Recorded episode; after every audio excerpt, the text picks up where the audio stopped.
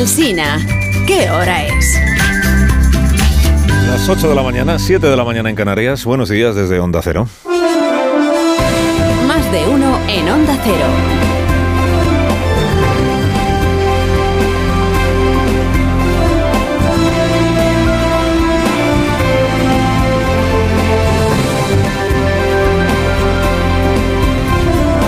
¿Qué tal? ¿Cómo están? Bienvenidos a una nueva mañana de radio. Estrenamos el 26, 26 de abril del año 23. Pasión por el ladrillo y pasión por Doñana. Hay que reconocerle al gobierno que es perseverante, como gota malaya, ¿no?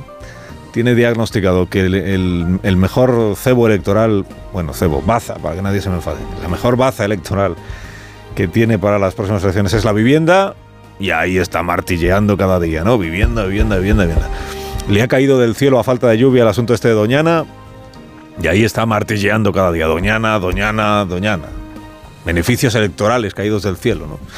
O así los ve el Palacio de la Moncloa. No sé si el PSOE andaluz está muy de acuerdo con esta insistencia, pero bueno, vete entonces. Salvar Doñana de las garras negacionistas del presidente de la Junta. Mariano Bonilla. Mari- Mar- Moreno Bonilla, ¿no? Moreno Bonilla. Y salvar a los españoles que buscan piso de las garras del neoliberalismo especulador y buitre.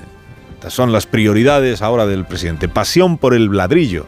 En 10 días ha anunciado las 50.000 viviendas aquellas del mitin de Valencia, las 43.000 del Congreso de los Diputados, las 20.000 que anunció ayer en el Senado. Van 113.000 viviendas. No, dice el gobierno que son 183.000 viviendas porque hay que meter también las del plan que anunció el Ministerio de Vivienda. ¿no? 183.000 en 10 días salen a 18.300 anuncios de pisos por día. Ni idealista. He echado la cuenta y a este ritmo salen otras 567.000 viviendas antes del 28 de mayo, al ritmo que va, que sumadas a las 183.000 ya prometidas, dan un total de 750.000 viviendas. Sobreplano todas. Sobreplano o ya ocupadas, algunas de las ARE. Pero bueno, eso estamos, para eso estamos en la subasta, ¿no? En la subasta para hacer proyectos. El Gobierno, señorías, va a construir 20.000 nuevas viviendas públicas en terreno propiedad del Ministerio de Defensa a través de la empresa pública SEPA. Este es el título, el titular que lleva el presidente para su debate en el Senado, ¿no? Claro, escuchas, el gobierno va a construir y te imaginas al propio Sánchez con el casco blanco ese de la obra saliendo del módulo para dirigir a su grupo de albañiles, que son Margarita, Raquel Sánchez y el ministro Bolaños, que está en todos. siempre. Dice, ¿cómo están esas máquinas? Dice el presidente. Iván. Nivélame esa hilera de ladrillo Tosco Bolaños, que te ha ido un poquito para arriba. Esta es la emoción, presidente. La emoción de estar construyendo España. ¿De qué presume usted? Si no hace viviendas. Ni las va a hacer. Si las viviendas son competencia de las comunidades autónomas. Ya está Feijóo aguando la fiesta, ¿se da usted cuenta? Que el gobierno no tiene competencias para construir vivienda. Pues, pues se pondrá de acuerdo con quien gobierna en Madrid para que el, el suelo ese del Ministerio de Defensa sirva para construir vivienda de alquiler, si es que al final el suelo es el de la operación campamento. De... Dice, a que el gobierno de Madrid es del PP, Ayuso y Almeida. Bueno, de momento es del PP, pero como dice Sánchez, que el 28 de mayo van a arrasar Lobato y Maroto, y si no, pues se hace con el PP. Esto que problema hacen los pisos entre Sánchez, Díaz Ayuso y Ferrovial. Y se cuelgan ahí los tres la medalla. Entregando llaves a los agraciados. ¿eh? Te toca el segundo B, jovencito, enhorabuena. Y el jovencito ya con 50 años y dos hijos. Porque le prometieron la vivienda asequible cuando iba a la universidad. Y claro, han ido pasando los años y los años. Hombre, es verdad que son más rápidos los gobiernos proyectando viviendas y prometiéndolas que luego ya construyéndolas y entregándolas. Sí, es verdad. Es en cinco años, ¿cuántas viviendas han sido entregadas? Competencias autonómicas, dice Feijó. Si lo de las competencias autonómicas solo le preocupa a Pachi López, que es la razón que dio ayer aquí en este programa para decirle a Podemos que va a ser que no, que no va a haber tope a los alquileres de, de pisos turísticos. Que no va a haber número máximo de pisos turísticos en las ciudades porque, en la ley de vivienda, porque eso es competencia autonómica, o municipal o de alguien que no es el Parlamento.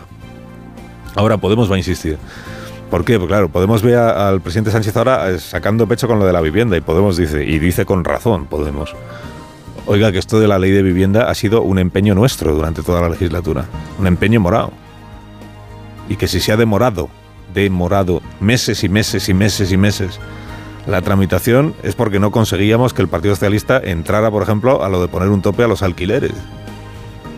Claro, con razón dice Yone Belarroiga que esta, que esta medalla es nuestra. ¿Qué hace usted colgándose? La verdad, dile tú a Pedro Sánchez que renuncia a colgarse una medalla. El debate del Senado de ayer pues aportó bien poca novedad, más allá de esto de las nuevas 20.000 viviendas de las que quedan. Una promoción urbanística. Lo que aportó fue eh, mucho mal rollo entre Sánchez y Núñez Feijó, que tampoco es una novedad. Mucho mal rollo, dicen en las crónicas. Más duros que nunca, bueno. Si acaso más hirientes que nunca, eso sí. Porque aparte de una discrepancia política, lo que hay es un, un desdén mutuo, personal. Un no respetarse. Un despreciarse, esta es la verdad que desde luego no es imprescindible en el debate político, no parece que lo sea. Un desprecio constante del uno al otro, del otro al uno. Digo, novedades, mm, pues en, los argumentos no hubo.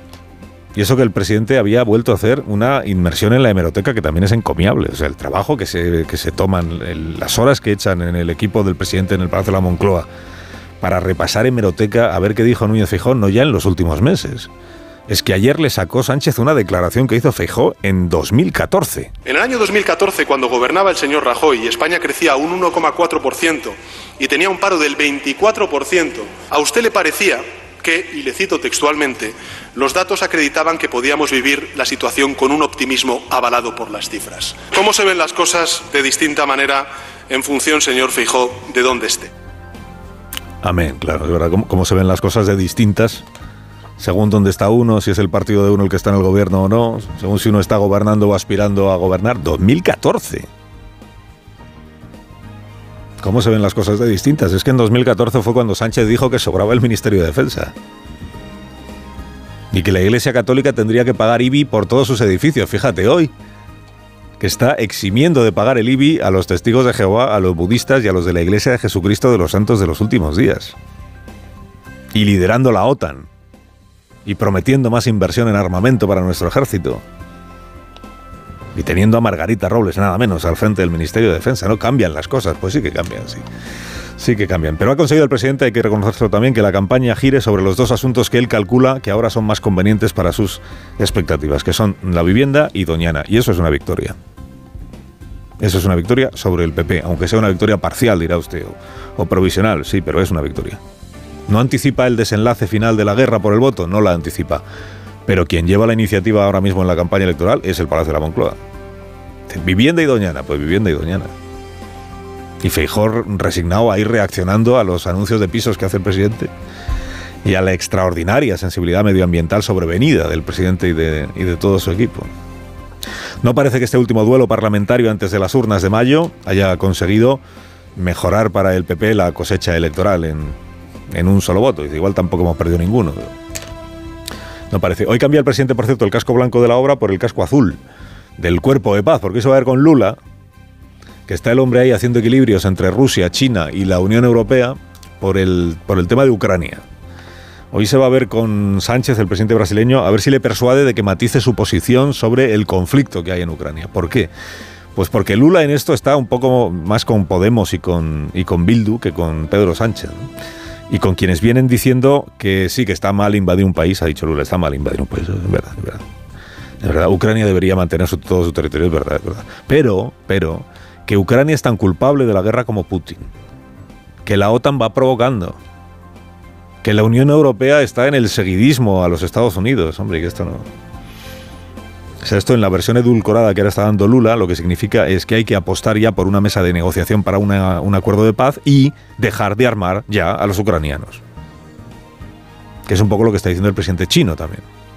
Y lo que está diciendo Zapatero. Ayer Zapatero publicó una tribuna en el país, lo contamos aquí, animando a Pedro Sánchez a ir de la mano de Lula en este, recorrer este camino. ¿no? Problema, que Sánchez desde el minuto uno viene explicando que aquí el único culpable es Putin y que antes de negociar cualquier acuerdo de paz lo que tiene que hacer el ruso es retirarse de Ucrania. En sintonía plena con su amigo Biden, que le está esperando en, la Casa Blanca dentro de tres semanas. En sintonía plena con la OTAN. En sintonía plena, naturalmente, con José Borrell. Comisión Europea, que le ha recomendado a Lula esta semana que primero viaje a Kiev y se entreviste con Zelensky A ver qué le cuenta. For a credible, for a honest peace efforts, one needs to talk to Kiev and to go there, to see the aggression through their eyes and through the eyes of those who are being bombed. Eh, que para ser creíble una propuesta de paz, primero hay que ir a Kiev y ver lo que ha pasado con los bombardeos rusos y ver cómo lo ven a, los, a través de los ojos de los ucranianos. Hoy se pondrá el presidente el casco azul, pero no para comprarle a Lula su diagnóstico de la crisis de Ucrania, que no parece que se lo vaya a comprar, supongo, pero sí para mediar entre el brasileño y la Comisión Europea, a la que le han sentado las declaraciones que hizo sobre este asunto esta semana como una patada en el bajo vientre. Ya dijo Ursula von der Leyen, acuérdese que el chino estaba intentando quebrar la unidad europea. El brasileño aún no ha dicho nada, pero igual también lo piensa. Y por alguna razón, el presidente chino y el presidente del Brasil han elegido a Sánchez y a Macron, con Macron también se va a ver Lula, como objeto de su campaña persuasiva. Primero por la influencia que los dos tienen en la Unión Europea, Sánchez y Macron. Sánchez además va a ser presidente de turno a partir de julio. Y luego porque seguramente intuyen el chino y el brasileño que ambos, Sánchez y Macron, pueden ser receptivos a esta campaña, operación que tienen en marcha. Pueden ser receptivos. ¿Quién no quiere pasar a la historia como el hombre que le devolvió la paz a Europa? Carlos Alsina en Onda Cero.